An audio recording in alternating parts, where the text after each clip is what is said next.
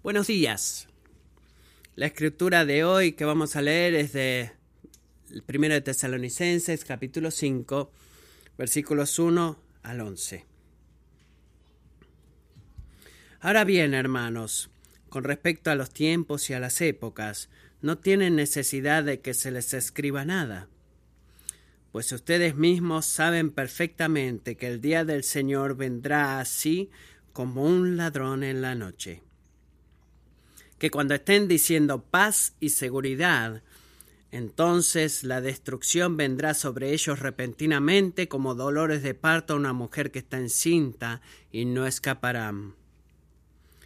Pero ustedes, hermanos, no están en tinieblas para que el día los sorprenda como ladrón. Porque todos ustedes son hijos de la luz e hijos del día. No somos de la noche ni de las tinieblas. Por tanto, no durmamos como los demás, sino estemos alerta y seamos sobrios. Porque los que duermen, de noche duermen, y los que se emborrachan, de noche se emborrachan. Pero puesto que nosotros somos del día, seamos sobrios, habiéndonos puesto la coraza de la fe y del amor, y por casco la esperanza de la salvación. Porque no nos ha destinado Dios para ira, sino para obtener salvación por medio de nuestro Señor Jesucristo, que murió por nosotros para que ya sea que estemos despiertos o dormidos, vivamos junto con Él. Por tanto, confórtense los unos a los otros y edifíquense el uno al otro, tal como lo están haciendo. Así termina la lectura de la palabra de Dios.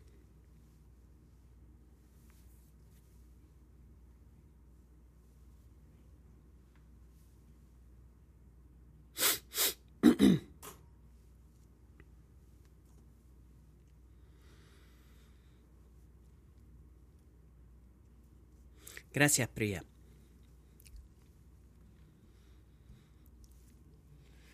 Es algo hermoso que Dios está haciendo trayendo tantas nacionalidades diferentes a esta comunidad. Es un regalo tan lindo. Señor, pedimos por tu bendición ahora en la predicación de tu palabra. Gracias de que tu palabra es poderosa para salvar en Tailandia y es poderosa para salvar en esta ciudad y es poderosa para salvar en, el pasillo donde están los niños y en nuestros hogares también y en nuestra puerta de entrada y en la cerca de atrás y en la oficina. Salva el día de hoy. Necesitamos de ti, Padre. Trae a aquellos que están en tinieblas a la luz en este día. Oro en el nombre de Jesús. Amén. Amén. Tengo algunos amantes de hablar. Algunos, gracias, Pire Birthday. Bueno, para aquellos de ustedes que están familiarizados con eh, hablar, que si algunos son eh, eh, han leído el libro los hobbies, bueno, estamos viendo esta, estuvimos hablando esta semana Dice que allí estaban todos sentados, sobrios, sombríos, húmedos, murmurando en una parte del libro, mientras Owen y Glon continuaron tratando de encender el fuego y discutieron sobre ello. Bilbo reflexionó con tristeza que las aventuras no son solo paseos en pony en el sol de mayo, cuando Balin, quien siempre fue su vigía, dijo hay una luz allí. Había una colina a cierta distancia, con árboles en ella, bastante frondosos en partes. Desde la, desde la más oscura de los árboles ahora podían ver una luz brillante, una luz rojiza de aspecto reconfortante, ya que podría ser un fuego o antorchas centelleantes. Cuando leí ese pasaje por primera vez a mis hijos el año pasado, porque me gusta leerles eh, cuando van a dormir, estaba leyendo el libro de los hobbits, no, no me acuerdo mucho de eso. Eh, de repente se interrumpió la historia porque para ellos todo parecía estar bien. Era otra noche y otra situación con eh, algunos enanos tratando de encontrar su meta principal, pero esta semana no hemos terminado el libro el año pasado, así que esta semana empezamos el libro de los hobbits otra vez y leí el mismo pasaje una vez más. La reacción, la reacción, perdón, fue completamente diferente. Luego de una breve pausa, mi hijo mayor, Ethan, sus ojos se iluminaron con evidente alarma, porque él recordó algo. Porque el año pasado habíamos avanzado un poco más en la lectura de este libro, del pasaje que acabo de leerlo. Si él recordó lo que, lo que parecía verse bien para los enanos no era más que paz y seguridad. Así que dijo, papi, tú no puedes detenerte ahí, no puedes dejar de leer ahí. Esta es la parte en donde esas criaturas, los gaglins, donde los gaglins los atrapan y en donde el pequeño niño, mi pequeño dice, dice, sí, papá, eso de los gaglins, eh, dice, y, dice, y se pone a decir, dice, se lo van a comer o los van a tostar. Y mi hijo más pequeño el más chiquitín de todos jugaba con Legos y ni se interesaba mucho, pero estaba pensando en esa respuesta de ellos. ¿Y qué tan diferente fue de cómo habían respondido el año pasado? Y creo que fue diferente porque esta vez ellos sabían lo que estaba por suceder. Lo que sabían del futuro en la historia, en el próximo capítulo en esta historia, completamente cambió su percepción de lo que era real en el presente. Lo que tenía totalmente algo lógico, total lógica, que era hacía frío y vayamos al fuego, ahora no tenía sentido para nada y con y ellos decían, no lo hagas, Bilbo, está algo por suceder, mira, está preparado, no se ha sorprendido. Porque este año ya conocían el final de la historia. Deben saber que no estoy diciendo no estoy diciendo que la segunda venida de Cristo eh, va a estar como una emboscada de los goblins, de, que verdaderamente no eran goblins, eran trolls, eh, y que ustedes digan quizás, bueno, bueno, estaba preocupado de eso. Son los trolls, pero simplemente estoy observando o estoy haciendo la observación que saber lo que va a suceder en el futuro instintivamente cambia nuestra perspectiva en el tipo de elecciones que tienen sentido en el presente. ¿Tiene sentido lo que digo? Si tú sabes lo que sucederá en el futuro, tiene una forma de cambiar tu perspectiva en el tipo de opciones que tienen sentido en el presente. Y eso, mis amigos, es exactamente lo que Pablo está haciendo en 1 de Tesalonicenses capítulo 5. Exactamente lo que nos está diciendo. Porque estos versículos tratan de algo así llamado el Día del Señor. El Día del Señor y evidentemente no fue la primera vez que Dios habló de esto. El versículo 5 dice, ahora hermanos, no tienen necesidad de que se les escriba nada ¿No es raro eso? Eh, porque, bueno, vuelve a escribir esto. ¿Y qué está por decirlo de acerca de los tiempos y las, y las circunstancias que les iba a decir? No es algo nuevo para ellos.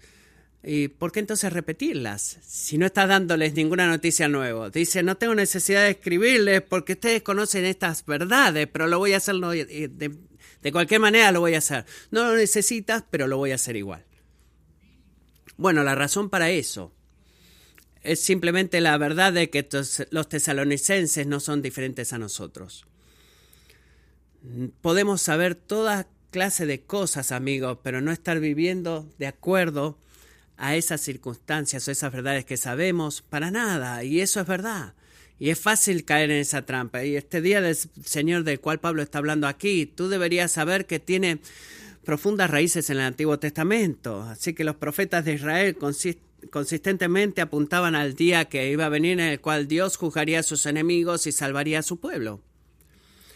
Y si avanzan al Nuevo Testamento van a aprender que el día del juicio y liberación ha llegado finalmente en la presencia y obra de en la persona y obra de Jesús. ¿Quién es Jesús? Jesús es aquel que, que, juzga a los enemigos de Dios y Jesús es aquel que salva al pueblo de Dios. ¿Por qué? Porque la Biblia nos dice que Jesús no es solamente un buen hombre, no es un, solamente un maestro religioso, sino que Jesús es Dios. Él es el Señor. Así que el día del Señor, el día de Yahweh, del cual se habla una y otra vez en el Antiguo Testamento, es en última instancia el día de Jesucristo, primera de Corintios 1.8, y en particular es el día en el cual Jesús retorne a la tierra como el Dios, el Señor ascendido para juzgar a los vivos y a los muertos. Jesús trajo al reino de Dios a la tierra, como lo es en el cielo, implementó toda la victoria sobre el pecado y la muerte en la cruz. Así que este día del Señor del cual Pablo está hablando, por favor escuchen esto, no es solamente una posibilidad futura de que el día de que el Rey Jesús venga, no es una posibilidad futura, sino que es una certeza presente. Jesús va a volver. Como dice en Apocalipsis 22, ciertamente vuelvo pronto. Y los tesalonicenses conocían eso, pero como nosotros, estaban prontos a qué? A olvidarse de esa verdad. De completamente olvidarse de esa verdad y comenzar a vivir, eh, dejar de vivir sin la visión en el fin. Así que Pablo les recuerda y los motiva y esta es la sustancia de este mensaje. Tesalonicenses, el día del Señor es una situación presente de soberanía y de sobriedad futura, el día futuro del Señor, cuando el Rey Jesús vuelva. Eso es en el futuro. Pero ese día no solamente está ahí parado en el futuro, sino que es una sobriedad espiritual presente, un llamado presente, una exhortación presente que nos empuja en el presente a practicar una sobriedad espiritual. Dos puntos en esta mañana que quiero hacer. Eh, o dos razones por las cuales el día del Señor hace eso. Primero, el día del Señor será un terror inesperado para muchos. Miren versículo 2. Pues ustedes mismos saben perfectamente que el día del Señor vendrá así como un ladrón en la noche. Bueno, la gente dice, hay paz y seguridad, y, pero destrucción repentina vendrá sobre ellos. Amigos, no hay nada nuevo bajo el sol. Lo que la gente dice en el presente el día de hoy es exactamente lo que la gente ha dicho por siglos. Paz y seguridad, todo está bien, todo funciona correctamente. Seguramente enfrentamos situaciones difíciles de, de, diferentes circunstancias, pero no debemos preocuparnos de un juicio divino que todos tenemos consumidos y la condición de mi alma, cómo va a estar. Soy un hombre racional.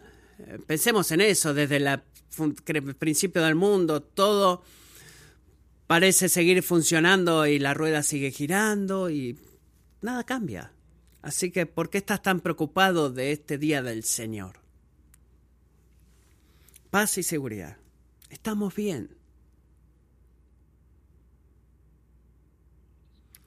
Bueno, creo que eh, acabo de probar el punto de Pablo, ¿verdad?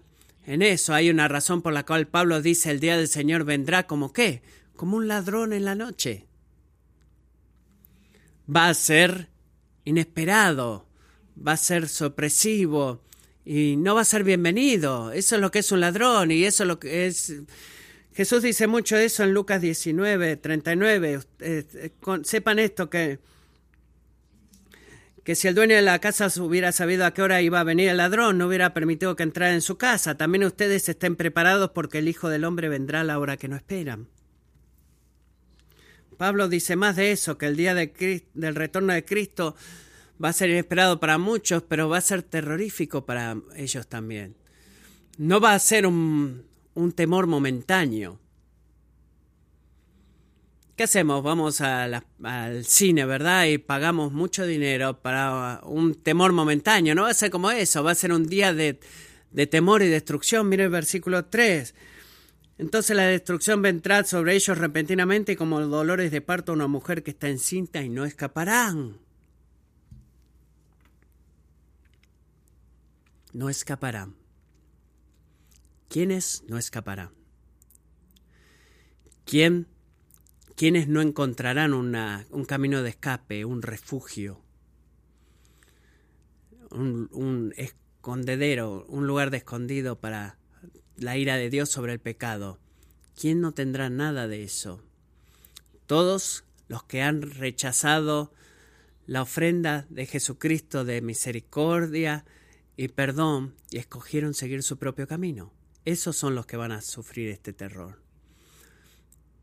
no piensan que va a suceder, si son honestos, no pienses que vas a ser considerado culpable y tú piensas que puedas hacer todo lo que quieras y que va a estar todo bien, paz y seguridad, paz y seguridad. Si ese eres tú, amigo mío, en este momento y es lo que honestamente pasa en tu mente, escucha esto. Tú estás abrazado a una mentira. has abrazado una mentira. Así como el dolor de parto ataca a la mujer de repente, así será el día del Señor también para todos aquellos que fallan en postrarse de rodillas ante Él. Jesús no está esperando para, por tu aprobación para hacer eso. Él no te va a pedir permiso.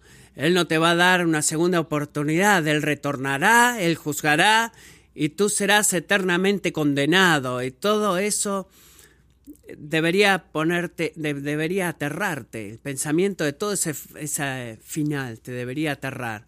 Así que te suplico, suplico contigo que no esperes. No esperes. No seas sorprendido, no seas destruido. Vuélvete ahora al, que al que es el bien para tu alma. Deja de huir de Dios, deja de negociar con Dios, deja de posponer lo que tú sabes muy bien que tu maestro requerirá de ti el, el día de hoy. Humíllate y ven a Jesús. Deja tu vida a Jesús, clama a Él por liberación, clama a Él por salvación. Ve la sangre derramada por ti, el único sacrificio aceptable para ser justos con Dios. Arcy Raldo dice correctamente.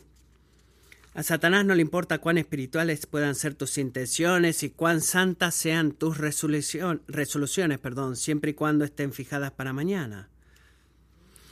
Oh, no les des lugar al diablo en este asunto. Dile, no, Satanás, será hoy, hoy. Él está en lo correcto. J.C. Riley. No negocies con el mañana. Pensaba en esto en esta semana, semana y, recordé una exhibición que fui en el Museo de Ciencias el año pasado, la, la exposición sobre Pompeya y podría decirlo menos porque en el año 79 después de Cristo todo se vivía bien en Pompeya, una región, la gente compraba, vendía, muy próspera región y sin, sin advertencia el volcán Vesubio entró en erupción. Y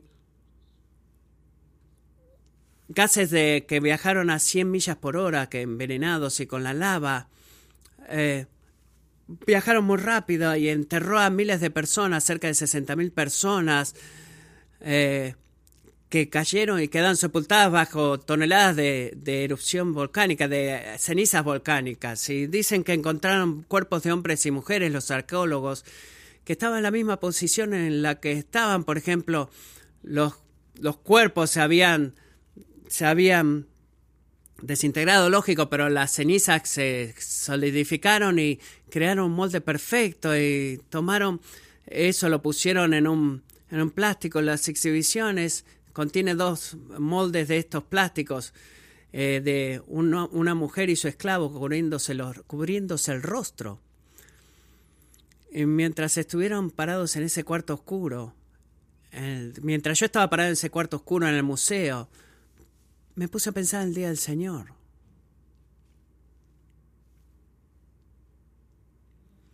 Pensé en el día del Señor, porque en ese día, amigos, el mundo no podrá huir de las montañas y las rocas que caigan el, mundo clamará a las montañas que caigan sobre nosotros y que nos escondan de aquel que está sentado en el trono y de la ira del, del Cordero, porque el día del Señor ha llegado. ¿Y quién podrá estar presente ahí? Apocalipsis 6, 15. Tienen una elección muy simple. Pueden huir a Jesús ahora mismo o van a tratar de huir de Jesús en ese día. Esa es tu opción. De todas maneras, no puedes evitar lidiar con Jesús. No puedes jugar de que, bueno, si eso funciona para ti, bueno, es una buena carta. No puedes lidiar de, eh, evitar lidiar con Jesús. Ese día será de terror para muchos, pero no, no tiene que ser así. No tiene que ser así. Si tú huyes, y corres a Jesús, no tiene que ser así. ¿Por qué? Punto número dos, porque el día del Señor es un consuelo orientador perdón, para el pueblo de Dios. ¿Cómo será? Será un terror inesperado para muchos, pero si tú huyes y corres a Jesús ahora, ¿qué se convertirá? Se convertirá ahora mismo en el presente, un consuelo orientador para el pueblo de Dios. Cuando Lisa y yo estuvimos en Nueva Zelanda, pasamos una cadena de cavernas muy linda, eh, sola, un, gran agujero lleno de cavernas adentro. Y eh, bueno, estuve por ahí. Eh, después de un rato dije, bueno, he terminado. Y mi esposa dice, bueno, yo sigo avanzando. Así que la vi a ella desaparecer en medio de esas cavernas. Y algunos minutos después escuché a ella llamándome, hey, babe. A la que le contesté, acá estoy. Y evidentemente cuando ella se dio vuelta, notó algo que no había visto de, de camino a esa caverna, que había muchos túneles que ella tenía que escoger. Y ella necesitaba la voz de, eh, necesitaba mi voz para orientarla para cuál, cuál de esos túneles tenía que escoger para volver. Así que amigos, si ustedes son cristianos, eso es lo que significa el día del Señor en tu vida. No un tema de temor, es un poco de, que da miedo y quizás, bueno, el amor de Dios, voy a pensar, no, verdaderamente ese día, ese mismísimo día, está destinado para orientarte a ti, para ponerte en la situación, una palabra que no es de aterrorizarte o de darte temor, sino es que es un confort orientador. Miren el versículo 4, pero ustedes, hermanos, tú cristiano, usted seguidor de Cristo, no están en tinieblas, hermanos, porque el día los sorprenda, para que el día los sorprenda como ladrón. En otras palabras, para un cristiano, el día del Señor no, eh, no está escondido como un ladrón, porque sabemos que Jesús va a retornar. ¿Por qué? Porque su resurrección garantiza eso. Su retorno no debe sorprendernos, sino que nos orienta como mi voz en la caverna para mi esposa. Es lo mismo, nos ayuda a, a escoger las elecciones en el presente y nos guía en el, en el tiempo presente. Y creo que eso lo hace de, de, cuatro maneras. Pablo lo representa de cuatro maneras en el presente, en este pasaje. Cómo Dios orienta al, al creyente.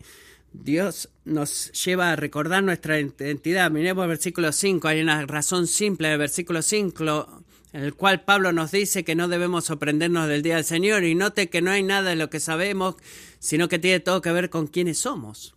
Miren el versículo 5, porque ustedes, todos ustedes son hijos de la luz e hijos del día, no somos de la noche ni de las tinieblas. Así que recuerdan que Pablo está hablando a cristianos. Eso significa que debemos hacer nuestra pregunta cuando leemos un versículo como ese. Ok, Paul. Pablo, ¿en qué sentido un cristiano es, es un hijo del día, un hijo de la luz, no de las tinieblas o de la oscuridad? ¿Qué significa eso? Bueno, déjeme darle tres respuestas a eso. Primero, un cristiano es un hijo de luz en el sentido de que perciben lo que es verdad. Tú percibes lo que es verdad. ¿Qué es eso? Más que nada, tú percibes de que no hay nadie que pueda ser más hermoso y satisfactorio que Jesús. Y eso es lo que percibimos. Eh, tú puedes percibir lo que es verdad, tú sabes que Jesús es el tesoro en el, en, el terreno, tú sabes que Él es la, realidad espiritual de su gloria, que no ha sido escondida de tus ojos, sino que por el contrario, reconforta tu alma y poder ver y sentir el amor de Cristo. ¿Sabes qué significa eso? Eso es un regalo de parte de Dios. Eso es lo que es. Segunda de Corintias 4, 6 dice, pues Dios dijo en la creación, de las tinieblas resplandecerá la luz. Él nos ha dado, Él es es el que ha resplandecido en nuestros corazones para que la iluminación del conocimiento de la gloria de Dios en el rostro de Cristo podamos verla. ¿Y qué vemos nosotros? Que no hay nada más hermoso que Jesús. Segundo, el cristiano es un hijo de la luz en el sentido de que pertenecemos al reino de la luz. El reino de Dios es de sus hijos e hijas adoptados. Y cuando uso la palabra reino, escuchan a los cristianos hablar de eso, pensamos en un, lugar físico con un monarca, pero cuando la Biblia habla del reino de Dios, hay paralelos. Más que nada, el énfasis es en lo relacional. Es relacional. Para ser parte del reino de Dios eh, significa que estar bajo, bajo su reino redentor. Es lo que significa cuando tú te vuelves del pecado y comienzas a seguir a Jesús. Estás bajo su de su reino redentor y tú bajo el te pasas del reinado de Satanás y del, del reino de Satanás al reino de Dios y te conviertes en parte del reino de Dios. Así que convertirse en hijo de luz en contra de ser el hijo de las tinieblas significa lo, en el reino en el cual tú estás ahora y el reino para el cual tú vives. Pero hay un tercer sentido que no quiero que se olvide acá, que somos hijos del día y esto amigos como cristianos ya hemos entrado a la era por venir al tiempo por venir. Y debemos tener cuidado en esto. Hemos echado, entrado a la era y al tiempo que está por venir. El reino de Cristo sobre todas las cosas en el día que Él retorne, en el sentido físico, ya ha sido, ya ha irrumpido en nuestras vidas en el presente en el sentido espiritual. Lo voy a decir de vuelta. El reino del Rey Jesús sobre todas las cosas que vamos a ver y en el sentido físico en el día que Él retorne esa era, ese tiempo, ese reino, ya irrumpido en nuestras vidas, en el presente, en el sentido espiritual. Tú has entrado a la vida de la era por venir. Así que quizás algunos de ustedes se van a sorprender del día que Cristo regrese, pero si tú eres cristiano no debería sorprenderte. ¿Por qué? Porque ya estás experimentando la bondad y la bendición de su reino redentor en el presente.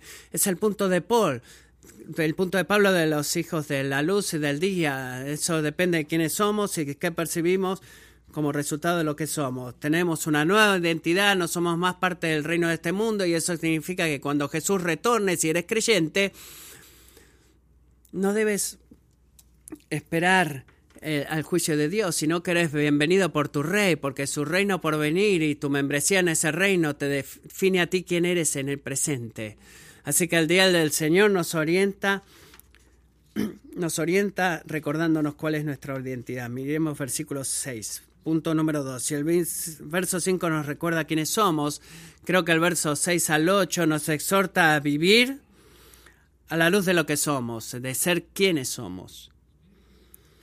No cometamos errores acá. Hay un tipo de vida que es consistente con lo que tú eres cristiano, y hay un tipo de vida que es inconsistente con quien tú eres. Si tú eres un creyente, si tú estás en Cristo, tú eres un hijo de luz, tú eres un hijo del día.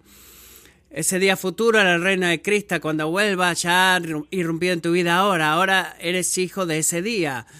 Y eso nos da un tipo de vida que se alinee con eso. Y el tipo de vida que clama, eso no es verdad. Así que el día del Señor nos orienta aquí, urgiéndonos a la luz de nuestra identidad a caminar, a caminar en sobriedad espiritual. Miren versículo 6. Por tanto, no durmamos como los demás, sino estemos alerta y seamos sobrios, porque los que duermen de noche duermen y los que se emborrachan de noche se emborrachan, pero puesto que nosotros somos del día, seamos sobrios. En otras palabras, si tú eres hijo de la luz, hijo del día, entonces tu vida tiene que estar conformada a los estándares morales desde el día, no a los estándares morales de la noche. Ese es el punto. Y no sé si han estado aquí, pero Pablo no está eh, ahorcando a los eh, tesalónicos con un tipo de leyes morales. No odio cuando los cristianos dicen no me digas lo que tengo que decir, eso es legalismo. No, no tiene sentido lo que dice. Pablo está exhortando a los tesalonicenses y a nosotros en el versículo 6 a ser quienes somos. No hay nada más auténtico que eso. ¿Te has dado cuenta tantas veces en nuestra batalla con el pecado sentimos como que lo que es más auténtico, lo que es más necesitados, ¿alguna vez sentiste así? Es hacer esto hacer eso. Eso es auténtico, es ser el verdadero yo. Si tú eres un creyente en Cristo, la, necesidad ha cambiado radicalmente. Tú estás en Cristo, no es simplemente tú y tu pequeño tú, sino que tú estás en Cristo, tú eres un hijo de la luz y del día y la, la cosa más auténtica que puedes hacer, cristiano, es vivir con ese día en vista, no pierdas de vista ese día, no es legalismo. Así que, Pablo nos dice, mantente alerta y sé sobrio. ¿Qué quiere decir esto? Bueno, cuando tú estás durmiendo, piensa en esto. ¿Qué es verdad de ti? Bueno, a menos que seas la mamá de un pequeño bebé, estás totalmente inconsciente de lo que está sucediendo alrededor tuyo. Así que al dormir, como otros hacen en el sentido espiritual, quiere decir que eres ignorante, apático, eh, em, ignorante de las verdades de Cristo y de la venida de su reino. En contrario, estar despierto espiritualmente significa que estás al tanto de lo que va a suceder y eres afectado por las cosas de Dios y tienes una sensibilidad espiritual hacia Jesús y su gloria y el clamor que hace sobre tu vida. Tú no eres pasivo, tú no, es, tú no estás ahí relajado, tú eres activo, tú estás persiguiendo a Dios y estás apasionado acerca de Dios, no es alguien, algo que tú sabes o algo de lo que hablas el domingo, sino que Él es tu tesoro. Tú le amas y, y, está impactando tu vida y eso significa estar alerta, despierto. Y cuando estás borracho, ¿qué es verdad de ti? Bueno, estás completamente obnubilado, estás adormecido, eh, estás totalmente intoxicado, no tienes control de ti mismo, no estás bajo la influencia del espíritu, sino del alcohol. Y la gente que se emborracha o durmiendo, eh, usualmente lo hace a la noche en el sentido literal, pero tú perteneces al día, no la noche, y en el sentido espiritual, dice Pablo, así que vístete con sobriedad espiritual, no te duermas acerca del futuro, sino que busca el futuro, piensa del futuro, enfócate en el futuro porque la vara puede ser alta, Jesús va a volver, eso significa que todos nosotros vamos a tener que dar cuentas de la condición de nuestra alma, así que deja de actuar como que estás ciego a esa realidad, lucha para vivir de la forma que sea consistente con quien tú eres y ten sentido en el día de la venida del Señor, recuerda que estás en una batalla espiritual y es por eso que uso eh, usa esta imagen de armadura eh, espiritual en el versículo 8. No te distraigas, desintoxica tu corazón y tu alma con lo que es verdad. Sé sobrio y ármate con té, con fe. Confía en Dios y en su palabra. Con amor hacia Dios y hacia tu prójimo y con esperanza y confianza de que estás confiado en Jesús y tu confianza en Jesús no te, no te, no te va a defraudar. Así que, cristiano, si estás escuchando esto, examínate a ti mismo. Examínate a ti mismo, no con una introspectiva morbosa, sino en el sentido de Cristo y cómo lo ve Cristo y, cómo, y que puedas ver lo que Dios ve. Puedes honestamente decir que estás despierto espiritualmente, espiritualmente alerta. Le das atención diaria, diaria a los afectos de tu corazón, la condición de tu alma, anticipando el día cuando vas a, a conocer a tu hacedor Estás alimentando tu alma a través del estudio de la palabra de Dios, la oración y conversaciones con los creyentes o estás adormeciendo tu corazón. Estás dejando que tu espíritu se adormezca con horas y horas de entretenimiento que no tienen sentido porque ha sido un día difícil, ha sido una semana difícil, ha sido una vida difícil. Bueno, tú puedes ver a cualquiera haciendo eso y decir, ese hábito está incorrecto, o esa película está mal, o ese show está mal, o esa cerveza de anoche estuvo mal. Pero la verdad de todo esto, si eres honesto, es que tú no creces, no, no maduras más sensitivamente a las cosas de Dios, sino que tu corazón está adormecido, desensibilizado, en oscuridad, para el final de cada semana, en tu vida presente, Jesús y todas esas cosas se siente muy lejano, muy lejos de ti, algo inadecuado. Y eso no es un accidente, puedes conectar los puntos de ese sentimiento de vuelta a las opciones que hacemos, de lo que saturamos nuestras mentes y con lo que saturamos nuestra mente saturamos nuestras almas y quizás el estar eh, alcoholizado o borracho no se limita al consumo de alcohol. Cada persona que se preocupa de esta vida, ¿qué hace? Seamos honestos, trabaja, va a la escuela, tiene hijos, y todas estas cosas nos pueden separar del amor de Cristo. ¿Qué dice? Romanos 13. Lucas 21, 34, perdón. Estén alerta, no sea que sus corazones se carguen con disipación, embriaguez y con las preocupaciones de la vida, y aquel día venga súbitamente sobre ustedes como un lazo. Acabo de leer Lucas 21, 34. Mírense a sí mismos. El día del Señor nos orienta para urgirnos a ver nuestra identidad y caminar con sobriedad. Y tercero, versículos 9 y 10, debemos anticipar nuestro destino. Anticipar nuestro destino. Creo que es posible leer versículos 6 al 8 aislado de lo que sucede después y concluir algo como esto. Bueno, espiritualmente soy un desastre. Duermo más de lo que la gente cree estoy más ah, borracho de, en sentido espiritual de lo que la gente cree y tengo mucho para hacer y no me creo con las fuerzas de hacerlo. Amigos, si ese eres tú, en un nivel, estoy totalmente de acuerdo. Tú tal vez tengas mucho trabajo espiritual que hacer, ¿verdad? ¿Qué es lo que dice Jesús? descansar y relajarse de la forma de vivir la vida eterna, no. Dice, estar eh, eh, eh, la forma dura es la forma de hacerlo. Jesús no nos dicen para que, caminemos en sobriedad con él porque es fácil y no te ha llamado para seguirlo porque sea fácil, sino porque es bueno. Y debido a que el Señor es bueno, debido a que el Señor es fiel, él nos reconforta los versículos 9 y 10, recordándonos, por favor escuchen esto, que seguir a Jesús no se trata de hacer el comercial de, Nike, solo hazlo, just do it. Lee tu Biblia, no. Verdaderamente no es así lo que Pablo nos dice acá. Seguir a Jesús. Se trata de cooperar con la obra que Dios ya ha hecho, está haciendo y hará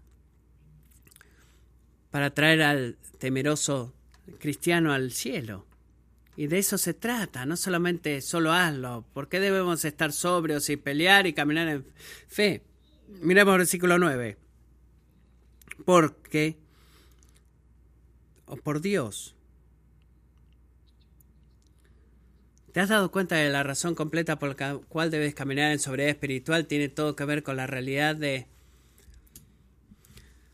del Salvador, de que siempre es verdad, de que nunca se va y nunca desaparece en nosotros, y no tiene emociones que, que suben y bajan y es siempre estable, sino que es por Dios. ¿Por Dios qué?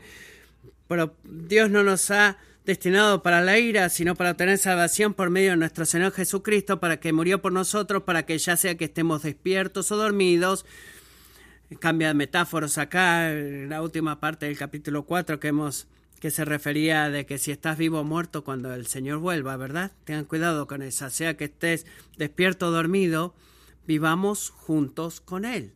A eso se refiere cuando dice despierto o dormido, cuando habla del final del capítulo 4.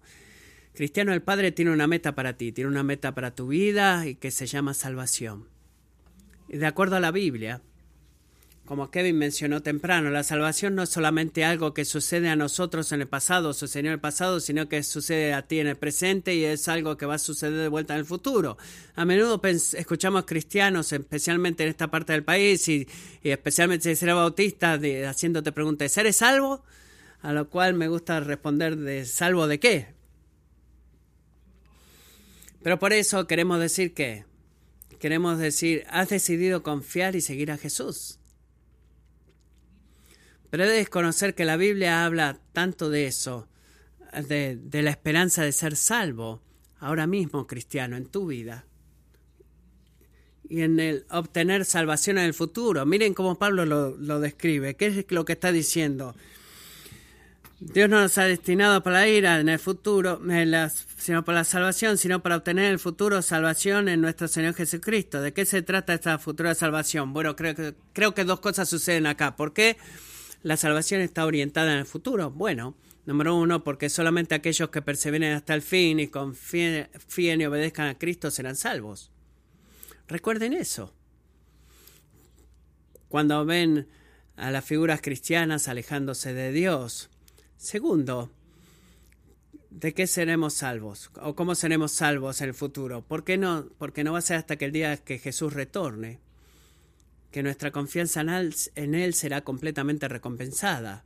Piensen esto, por ahora disfrutamos y probamos en parte, como Pablo dice en Efesios, toda bendición espiritual en los lugares celestiales, pero ese día eh, celebraremos y recibiremos la salvación completa. Estaremos parados delante del trono de Dios, seremos declarados justos a su vista, todo por Cristo, y seremos recompensados con la vida eterna, la cual, la cual la vida eterna será la unión de nuestro cuerpo, nuevo cuerpo con nuestro espíritu. ¿Qué quiere decir eso? Es que Jesús ha hecho la muerte sustituta en la cruz. ¿Y qué, cuál es el resultado final de la salvación? Vida eterna con Jesucristo. No es una esperanza velada, sino que es un futuro certero, afectado por la obra salvadora de Cristo. En otras palabras, Pablo nos dice a nosotros y a los tesalonicenses, cuando tu fe está dudando, debes tener fe en Jesucristo y eso es tu destino ordenado divinamente. Cuando la gente habla de eso y te dicen tienes un destino, tú dices, bueno, ¿qué quiere decir con eso? Me gustaría y estoy emocionado por querer saber qué es. Bueno, creo que algunos de ustedes cuando piensan acerca de su futuro, todo lo que pueden ver, el rechazo, eh, fallas y debilidad.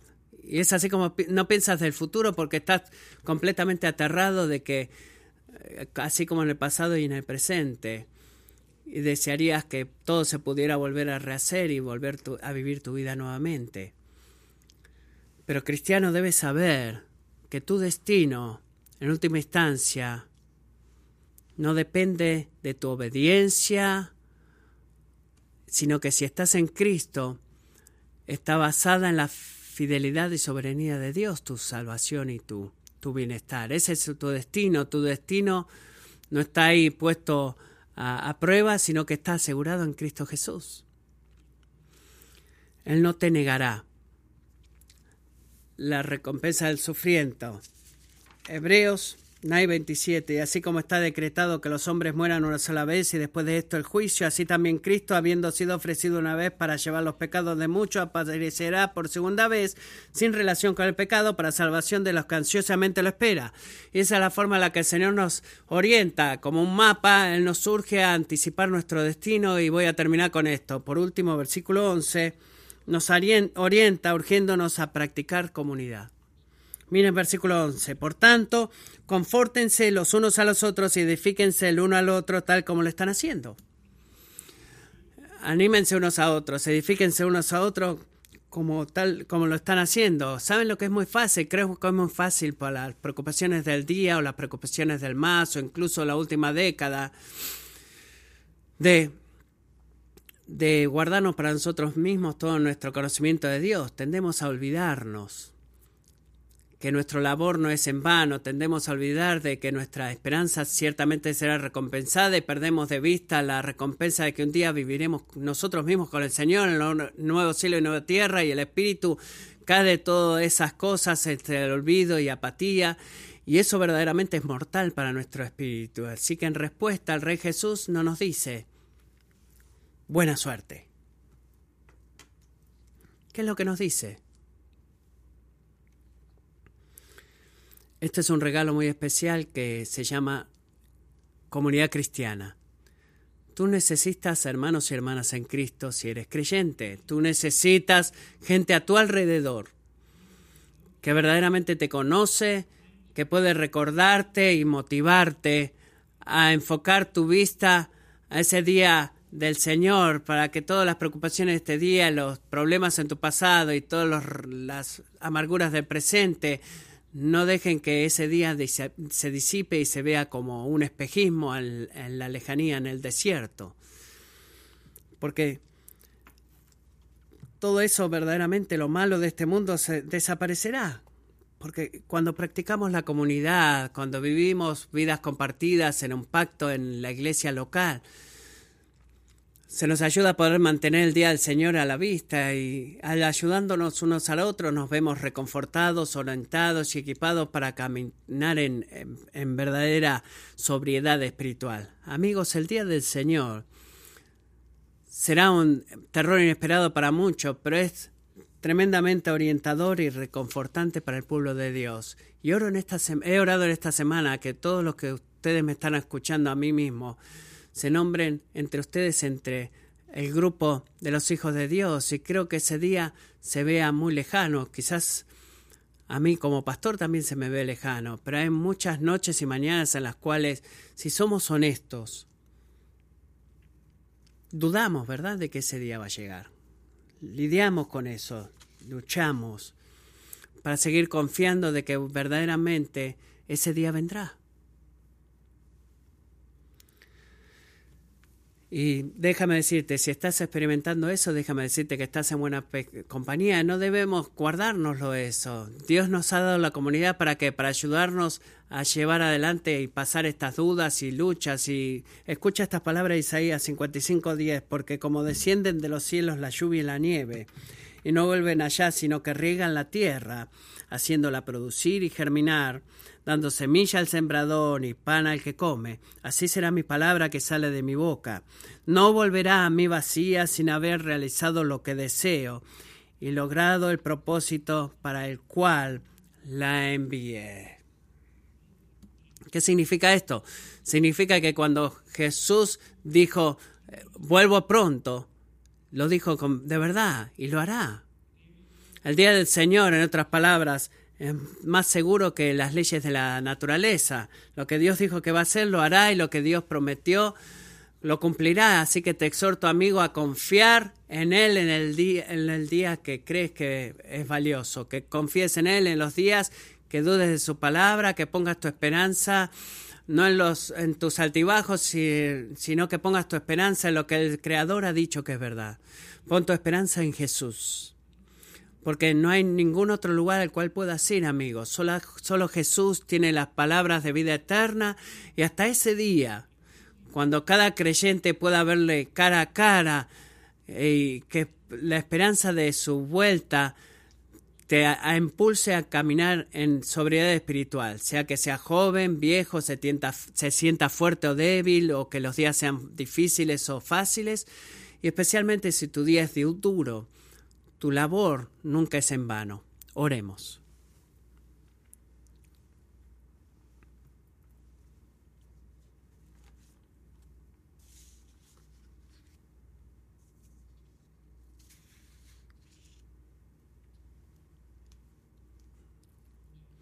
Señor Jesús, te damos gracias por el efecto orientador del día del Señor. Y oramos ahora mismo que, donde sea en nuestras vidas, ese día sea una verdad y haya tenido muy poco impacto en las elecciones que hacemos en el presente, que tú nos perdones por eso. Y que nos ayudes y que uses tu palabra, oración y tu espíritu y el don de la comunidad todas tus muchas gracias, Señor, para llamarnos a ti, para orientarnos, para que podamos ver el presente de manera diferente, así como mis hijos lo pudieron ver con la historia que les leí, porque conocemos el futuro. Señor, ayúdanos a vivir con eso a la vista y danos la humildad para no escuchar sermones como esto y palmearnos la espalda y pensar que quizás lo estamos y bueno, quizás lo hacemos mejor que otras personas acá. muéstranos, Rey Jesús, cómo ser quienes somos. Y caminar en sobriedad espiritual, oro por eso. Y te doy gracias más que nada porque nuestra esperanza de llegar a ese día tiene todo que ver con lo que tú has logrado aquel otro día cuando has muerto por nosotros, a favor nuestro, para que el día final podamos escuchar bienvenido a casa.